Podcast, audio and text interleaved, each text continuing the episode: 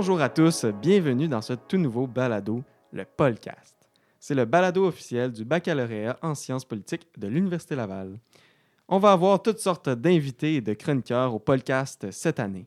Aujourd'hui, on commence en force avec un invité d'honneur. Mais avant de le présenter, je me dois de vous présenter ma co-animatrice d'aujourd'hui, la seule et unique Camille Ouellette, étudiante en sciences politiques ainsi que membre du comité du podcast. Salut Camille, comment ça va? Salut Loïc, ça va super bien. Euh, un petit peu euh, nerveuse euh, de recevoir notre invité aujourd'hui, mais beaucoup de fébrilité parce qu'on a vraiment hâte de vous présenter tout ça, chers auditeurs. On va l'accueillir tout de suite. Donc, à notre invité, aujourd'hui, on reçoit le ministre des Services publics et de l'Approvisionnement du Canada, M. Jean-Yves Duclos. Bonjour, M. Duclos, comment allez-vous? Bonjour Loïc, ça va très bien, merci. Et vous? Ça va très bien, merci. Écoutez, on va euh, se lancer euh, dans le vif du sujet. On va commencer par votre parcours euh, pré-politique, si on peut dire. Euh, pourquoi avez-vous décidé de faire vos études universitaires en économie? Parce que moi, ce qui m'intéressait, c'était euh, ce que j'appelais à l'époque le, le- le bien public. C'était une, belle- une bonne société, une meilleure société, comment, euh, comment faire en sorte que, les, que toute personne ait une chance euh, juste et égale de pouvoir s'épanouir dans la vie et de pouvoir contribuer à son plein potentiel au développement de notre société. Mais on m'avait dit à l'époque, mes parents disaient, Ah ouais, c'est beau, ça, ça ressemble un petit peu à la politique, mais la politique, tu sais, ça, tu ne réussiras pas à trouver de job là-dedans. Tu es pas mal meilleur en mathématiques. fait que, euh, étudier en mathématiques, mathématiques, ça m'intéressait, j'étais bon en mathématiques, mais je trouvais que c'était trop, trop technique. Fait Mhm. que euh, j'ai finalement choisi l'économique parce que c'est un mélange euh, de sciences politiques, qui est une, une discipline sœur de l'économique, de philosophie et de, mathématiques. Oui, effectivement, il y a un peu de mathématiques en économique, mais les mathématiques qu'on utilise en économique, c'est toujours là pour aider à trouver des façons, ou bien dans le domaine privé ou dans le domaine social, de générer effectivement une meilleure société, un meilleur monde pour tout le monde. C'est un peu plus concret là, en tant que tel que mathématiques. là. Des fois, ça peut euh, avoir l'air un peu. euh, c'est- différent, là. c'est moins concret, là, les mathématiques, j'ai l'impression. là. Ben, vous le dites avec un grand sourire, hein, Loïc. Euh, J'imagine que vous avez eu beaucoup de plaisir, comme moi, à faire des Ouais, mathématiques. oui. Et moi, je trouvais ça effectivement un peu trop abstrait, les mathématiques. Ouais. Pas, assez, pas assez appliqué. Puis, j'ai rien Mhm. contre, euh, évidemment, les, les mathématiciens. Puis, ceux qui sont super forts en mathématiques, ils ont un rôle aussi à jouer. Mais moi, ma, ma, ma fibre intérieure, c'était plus pour l'usage d'outils, effectivement, analytiques qui pouvaient me permettre, euh, à ma, à ma, de- à ma façon, d'essayer de trouver des meilleures, des meilleures manières d'intervention gouvernementale ou de, de gestes Mhm. privés pour mener à une meilleure société pour tout le monde. Mhm. Considérez-vous qu'il y a des, euh, des cours de politique qui auraient pu euh, améliorer votre parcours euh, universitaire, le, le- peut-être le renchérir? euh? Oui, je trouve qu'on n'a pas assez de cours en sciences politiques quand on fait un cours, quand on fait un bac en économique. Mhm. Euh, je pense que heureusement, de plus en plus, des étudiants, des étudiants en économique font parfois l'effort, mais souvent choisissent de, de, prendre des cours dans des disciplines comme la science, les sciences politiques, le droit, les relations internationales, la philosophie, les communications. Ça, les aide, les économistes, qui trop longtemps ont été un petit peu euh, dans leur bulle. ça les aide, les économistes, à mieux comprendre euh, les façons par lesquelles l'économique peut être utile à la société, y compris par une meilleure compréhension du rôle des politologues. Les politologues euh, sont souvent plus allumés Mhm. que les économistes à l'usage d'outils économiques pour euh, euh, mener des meilleurs. On, meilleurs- on a vu en faisant des recherches que vous aviez étudié à l'extérieur du Québec. Je pense que vous êtes allé à Ottawa puis en Alberta, c'est ça? Qu'est-ce qui explique que vous êtes parti du Québec? Ben, moi, j'ai grandi à Beauport, dans, dans Mhm. une ville qui n'était pas à l'époque dans Québec, mais qui est maintenant dans Québec. Et, euh, et j'aurais j'ai toujours aimé voyager. Puis, euh, quand j'avais 18-19 ans, je ne connaissais pas du tout l'anglais. Euh, puis, euh, puis j'avais envie de sortir de chez moi. Pas parce que j'aimais pas ma famille, mes parents, je les adorais, mon frère, ma soeur aussi. C'est pas une question de pas aimer où j'étais, mais j'avais envie de faire au- d'aller au- d'aller ailleurs. Et, mais je n'avais pas l'argent pour, aller à- pour aller ailleurs, évidemment. Fait que ma mère me disait, ben là, t'es bien, t'es mieux de rester à Québec parce que ça va te coûter pas mal cher d'aller étudier à l'extérieur. Puis je trouvais ça, je trouvais ça vrai, mais un peu désolant à la fois. Fait que j'ai réussi à, à être admis au programme de page de la Chambre des communes, Mhm. euh, ce qui payait un assez bon salaire. Mhm. À l'époque, je pense que c'était pas loin de 15 000 C'était ça fait très longtemps de ça. C'était en 1984. Et 15 000 en 1984, ben, c'était suffisant pour payer mes études, mon loyer, ma nourriture, puis d'habiter dans une ville que je connaissais pas. Alors, c'est ce que j'ai fait. J'ai travaillé un an comme page à la Chambre des communes. J'ai étudié à l'Université d'Ottawa. Et là, j'ai rencontré un autre page, un gars d'E- d'Edmonton, qui, lui, voulait venir étudier à Québec, mais qui n'avait pas l'argent pour venir étudier à Québec. Puis moi, ben, mon, mon- financement de- des comme page se terminait après un an. Et là, je me cherchais une autre façon de me payer des études en dehors de Québec. Fait que là, il me dit, ben, pourquoi est-ce qu'on va pas, toi, dans ma famille à Edmonton, moi, dans ta famille à Québec, on va, soyer- on va sauver le loyer, la nourriture, puis on va pouvoir Mhm. étudier à l'ex- à l'extérieur de chez nous. Puis c'est ce que j'ai fait, j'ai étudié deux ans à Edmonton. Puis ensuite, je suis allé en Alberta- à, à- à Londres, en Angleterre, pour finir à la maîtrise puis au doctorat. Très Très intéressant. intéressant. Ça a aimé l'expérience. Oui, euh, ça n'a pas été facile. euh, comme je l'ai dit, l'anglais, je ne le connaissais pas. La, bonne nouvelle, c'est qu'en 2023, les, jeunes comme vous, euh, souvent, ont une maîtrise, une meilleure maîtrise de l'anglais que moi, j'en avais une à, à votre âge. Donc, puis en plus, euh, voyager en 2023, c'est plus facile et plus naturel. Vous avez plus accès à Mhm. des stages, des sessions à l'étranger. Tu sais, c'est extraordinaire. Moi, je vous encourage à, à le faire si c'est possible. Moi, à mon époque, c'était un petit peu plus difficile. Aller en Alberta, c'était bien. En, en- en Angleterre, à, à Londres, c'était très bien. C'était à la London School of Economics. Euh, je vous avoue que ça m'a pris quelques mois avant d'aimer Londres. hein. C'est une ville sombre, Oui. il pleut, c'est gris. Euh, bon, les Anglais sont charmants, mais ça prend du temps avant de les Mhm. connaître et de les apprécier. L'accent aussi. L'accent est difficile. Alors, ça- Bravo, êtes-vous déjà allé à Londres? Non, je suis jamais allé, mais j'ai des amis euh, en anglais, là, puis l'accent est quand même assez impressionnant. Ah, moi, je me souviens que quand je suis arrivé à l'aéroport de Gatwick euh, en 1988, la première fois, je pensais alors bien connaître l'anglais parce que j'avais passé Ben trois oui. ans dans une université anglophone ou, ou bilingue. Je pensais être très bon en anglais. J'arrive à, à Gatwick, puis je prends embarque dans le train pour me rendre dans le centre-ville. Puis là, il y a quelqu'un qui parle dans les, les haut-parleurs du train, puis qui explique les mesures d'urgence, puis je comprenais rien, rien, rien de ce qu'il de ce qu'il racontait parce qu'il parlait avec un accent très british. Ah, c'est fou. Euh, on est à l'Université Laval en ce moment.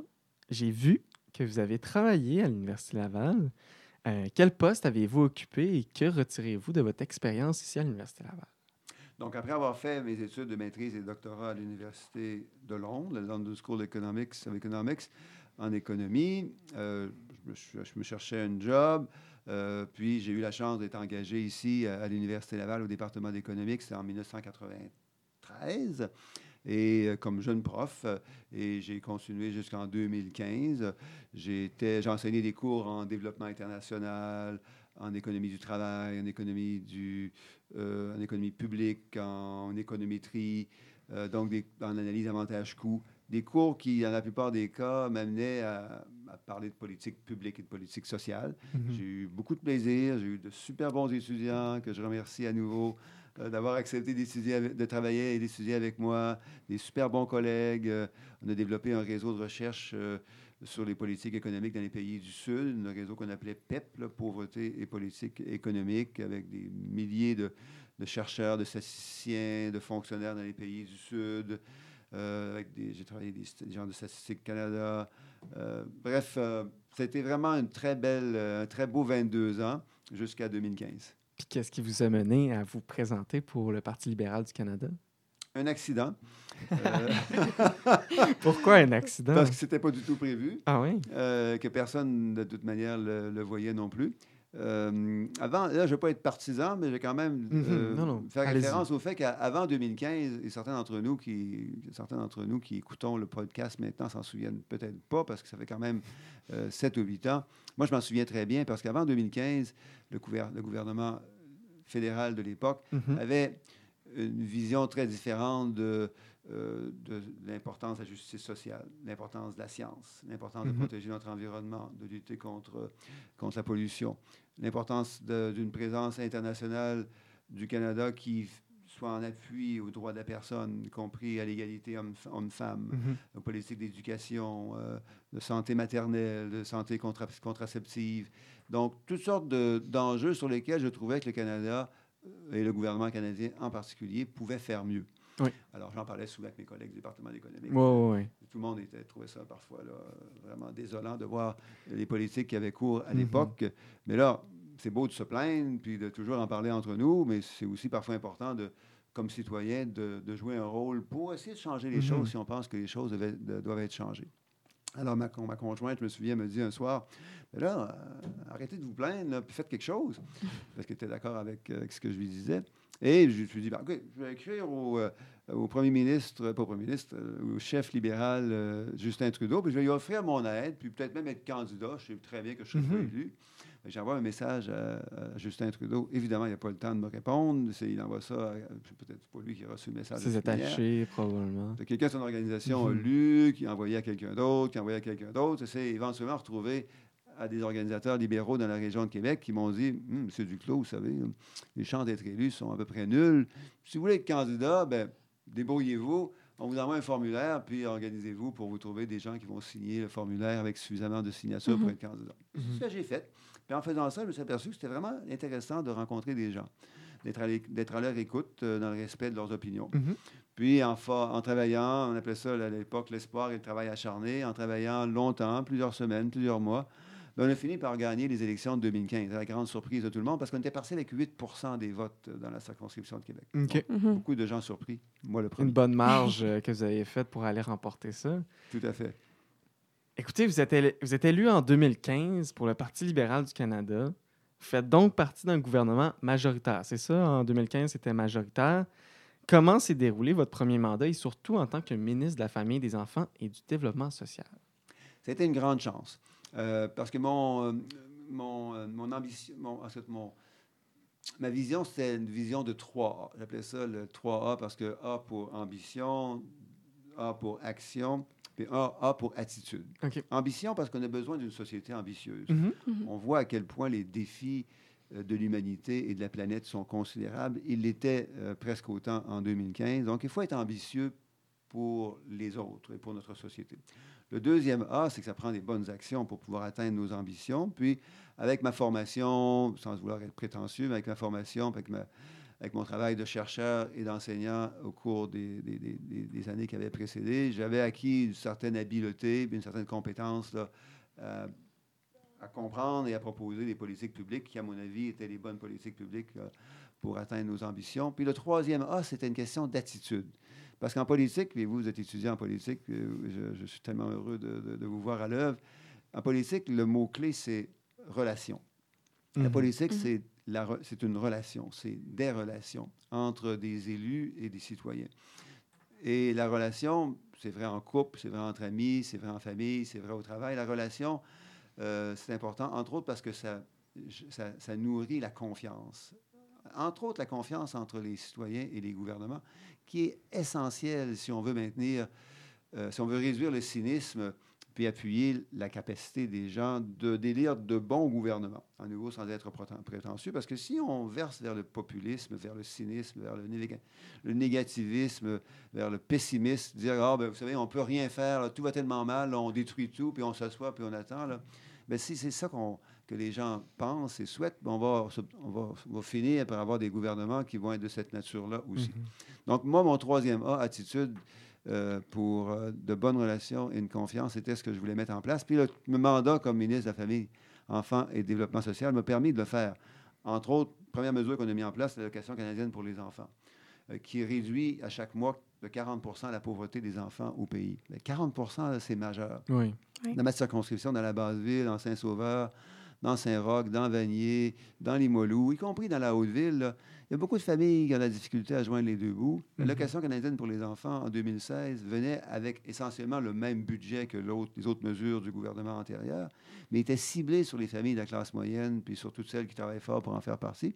Et ça a non seulement permis de mieux prendre soin de ces familles qui travaillent fort, mais aussi d'éviter euh, que nos enfants soient pénalisés parce qu'ils habitent dans, ils habitent dans une famille qui n'a pas les moyens de, de leur donner la nourriture, les soins, l'éducation dont ils ont besoin pour se développer. Comment vous avez su que vous alliez être ministre? Puis qu'est-ce qui a, qu'est-ce qui a expliqué le fait que Justin Trudeau vous a nommé comme ministre, tandis que vous n'étiez pas supposé techniquement remporter votre circonscription? Je- Qu'est-ce qui a expliqué que vous êtes devenu ministre tout d'un coup? Ben, ça m'a surpris comme beaucoup de monde. Euh, je pense que- qu'il cherchait un cabinet assez diversifié.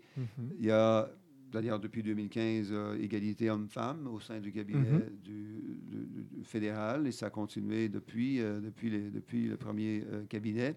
Il cherchait aussi une, une certaine, équi- un certain équilibre en termes de représentation euh, régionale, évidemment. Puis un équilibre aussi en termes de compétences et d'expérience. Il y a des plus jeunes, des plus âgés, des avocats, des médecins, des, des infirmières, des, des ingénieurs, des, des travailleurs sociaux, des journalistes. Et il n'y avait pas beaucoup d'économistes dans le, dans, le, dans, le, caucus du Parti euh, libéral. C'est peut-être pour ça qu'il m'a appelé à devenir ministre de ce ministère-là en particulier, où euh, les compétences en politique sociale et en politique économique étaient particulièrement importantes, parce que j'ai parlé de l'allocation canadienne pour les enfants, mais il y a aussi l'investissement dans le logement, la lutte contre l'itinérance, l'aide aux aînés, l'innovation sociale, la finance sociale, la Mhm. première stratégie de l'histoire du pays en matière de réduction de la pauvreté, le lien avec les objectifs de développement durable des Nations unies. Euh, donc, ça demandait une certaine, un, un bon niveau de préparation. J'imagine que c'est une des raisons pour lesquelles il m'a choisi. En 2019, vous êtes réélu et M. Trudeau vous confie le rôle de président du Conseil du Trésor. Comment avez-vous trouvé ce rôle? Euh, président du Conseil du Trésor, c'est un peu le, le responsable de la tour de contrôle dans un aéroport. On, on a tous, presque tous vu euh, une, une tour de contrôle. Tour de contrôle, là, on regarde loin et large. C'est le rôle du Conseil du Trésor de regarder loin et large pour faire ce qu'il peut pour éviter que les avions se frappent les uns contre les autres ou euh, atterrissent au mauvais endroit ou n'aillent pas dans la, bonne direction. Donc, c'est euh, ce qu'on appelle une agence centrale. Il y a trois agences centrales au gouvernement canadien. Il y a le Conseil du Trésor, le ministère des Finances et le Conseil privé. Le Conseil privé qui est le conseil exécutif au niveau du gouvernement euh, du Québec. Donc, ce sont trois agences centrales qui ont non seulement la capacité, mais l'obligation de regarder l'ensemble des ministères.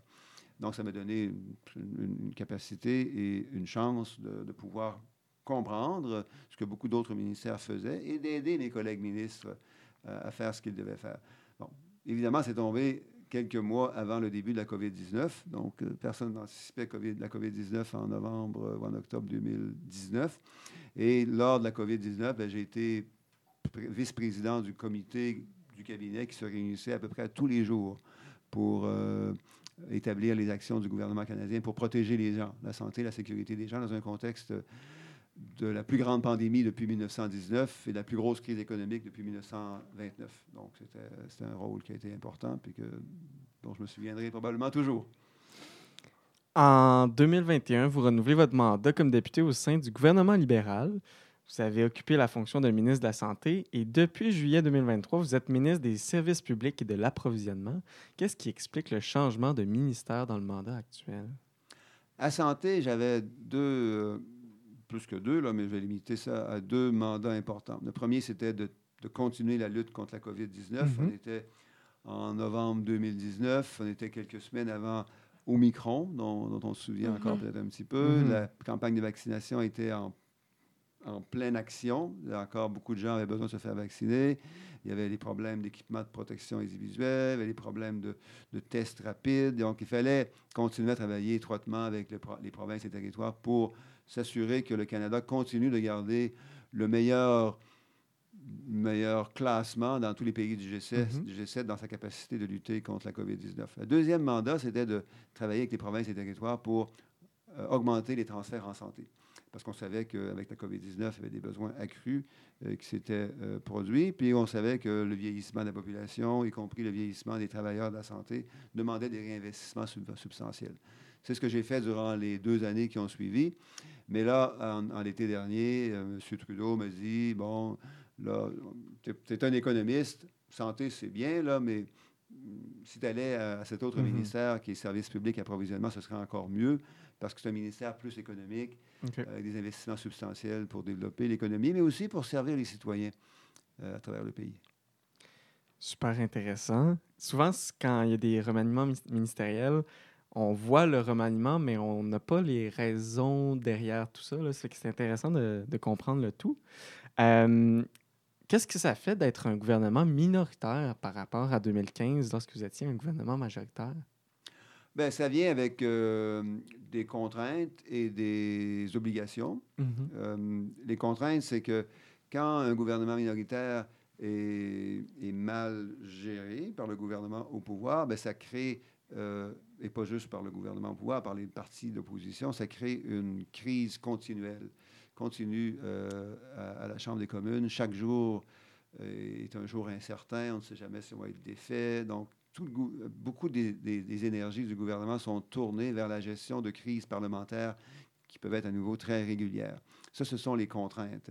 Les, les, les obligations, ben, c'est pour éviter ce genre de crise continuelle qui euh, consomme et consomme beaucoup d'énergie, il faut euh, travailler avec des partis d'opposition et on a donc, euh, comme vous le savez, une entente avec le NPD pour réduire la, les, les, coûts que, cette, que ces crises continuelles imposeraient sinon au fonctionnement du gouvernement mm-hmm. canadien et augmenter la collaboration entre le NPD et le, le Parti libéral. C'est ce qu'on fait très bien. La bonne nouvelle, c'est qu'on s'entend sur la plupart des valeurs que l'on partage on n'est pas toujours d'accord sur les moyens. C'est le rôle du gouvernement canadien de, déterminer les moyens. En date d'aujourd'hui, les sondages vous donnent entre 27 et 29 des intentions de vote. S'il y avait un déclenchement d'élection fédérale, euh, croyez-vous à un quatrième mandat? La première chose en politique euh, qu'il faut absolument faire, c'est de ne jamais prendre pour acquis euh, quoi que ce soit. La meilleure façon de perdre une, une partie de hockey, c'est de croire qu'on va la gagner. Mhm. Vous avez probablement des exemples comme moi en tête. Et la meilleure façon de perdre des élections, c'est de penser qu'on va les gagner. Mhm. Euh, et, c'est pour ça que, oui, les sondages sont, euh, sont ce qu'ils sont. Vous l'avez très bien dit. D'ailleurs, moi, j'ai été élu avec 28% des votes euh, en 2015. Ça veut dire qu'il faut travailler encore plus fort. C'est normal que les sondages soient à ce niveau, je dirais, et ça va être comme ça, encore quelques temps parce que on ne se le cachera pas, c'est difficile pour les, familles qui nous écoutent, les gens qui nous écoutent, les jeunes, les étudiants aussi. On voit ce qui se passe, là, ça coûte cher, le loyer coûte cher, la nourriture coûte cher, la planète brûle, la planète, les gens se, frappent les uns sur les autres, la guerre, euh, la pollution, les changements climatiques créent beaucoup de stress. Euh, c'est normal que, que, ce soit sombre dans l'esprit des gens et c'est tout à fait légitime que les gens mettent une partie, et peut-être même une bonne partie du blâme, sur les gouvernements. Mhm. C'est pareil sur toute la planète. Donc, ça va être comme ça encore pour quelques mois parce que l'inflation euh, commence à baisser, mais les taux d'intérêt vont rester élevés pour un certain temps. La guerre, les guerres ne vont pas s'interrompre euh, du jour au lendemain. Mais il faut que les libéraux et le gouvernement libéral fassent sa job parce que s'il ne fait pas sa job, on sait que l'autre option, comme moi je sais que l'autre option mhm. est beaucoup moins bonne pour les familles et pour, la, pour notre communauté. Ça ferait mal. Euh, et là, je suis un petit peu partisan, là, je m'excuse. C'est, normal. C'est normal. mais ça ferait mal. Mhm. L'option de M. Monsieur, monsieur Poiliev, c'est une option qui, qui, qui, nous ramènerait en arrière considérablement sur toutes sortes de choses, dont les droits de la personne, les droits des femmes, les droits des, des communautés minoritaires, euh, sur des questions aussi simples que le développement économique allié à la protection de l'environnement. On sait qu'en 2023, l'économie ne peut se développer à long terme que si on protège l'environnement. Mm-hmm. Donc, si on recule là-dessus, si on recule sur l'aide aux familles de la classe moyenne, ben, les gens, les gens ont le droit de le faire. C'est dans une démocratie. Mais moi, je me bats jusqu'au bout pour éviter que ça, ça, se produise parce que ça ferait mal aux gens, aux familles et aux communautés que j'ai le devoir de représenter. Mm-hmm. Vous êtes euh, quelqu'un de très occupé, vous avez un événement bientôt. Là. Je vais y aller avec la dernière question. Euh, c'est une question qui, qui, nous intriguait beaucoup là, quand on était en comité. On, on se demandait beaucoup, euh, ça ressemblait à quoi. Mais comment réussissez-vous à concilier travail, famille, surtout en travaillant à Ottawa? Puis comment vous réussissez à avoir un semblant de vie normale là, avec tous les, les, déplacements que vous avez à faire, puis la vie de politicien en tant que tel? une excellente question. On aurait besoin de quelques heures pour, pour en parler. La réponse simple, c'est que, évidemment, j'ai la, la, grande chance de, de vivre euh, et d'aimer, vivre avec et d'aimer une, famille euh, mm-hmm. extraordinaire, ma conjointe euh, en premier lieu, nos trois enfants, qui n'ont pas trouvé ça facile dans les dernières années. Au début, ils trouvaient ça amusant, euh, Ouais. excitant même. Mais avec le temps, on constatait que ça venait avec des obligations Mhm. Euh, qui m'amenaient à, être ailleurs qu'à Québec. Mais euh, en, gérant bien le temps, en privilégiant des moments de qualité, en les prévoyant à l'avance, en trouvant des moments où on est ensemble, puis s'assurant que ce sont des moments, des blocs qui ne sont intouchables, sauf grande, grand, sauf grande urgence. Puis en profitant de ces moments pour, pour être bien ensemble, ben, on finit par, euh, par passer au travers avec une, assez- une- harmonie euh, correcte. Mais c'est sûr que c'est pas pareil comme si j'étais toujours à Québec comme, comme je l'ai été durant mes 22 ans au département d'économique. C'est un travail d'équipe. C'est le travail de mon équipe au bureau de circonscription, de mon équipe euh, à Ottawa, mais aussi de mon équipe, si je peux l'appeler comme ça, à la maison ici à Québec. Est-ce que tu avais quelque chose à rajouter? Euh, ben, je pense que ça fait le tour. Euh, C'était super intéressant. Puis on, on vous remercie pour votre, euh, votre temps, votre présence Mhm. avec nous aujourd'hui. Donc, euh, merci, M. Duclos, d'être passé à l'Université Laval et d'avoir participé à notre balado. Merci, Camille, aussi, de m'avoir accompagné dans ce premier épisode. Et merci à vous, chers auditeurs, de nous avoir écoutés. Au plaisir de vous retrouver pour un nouvel épisode du podcast.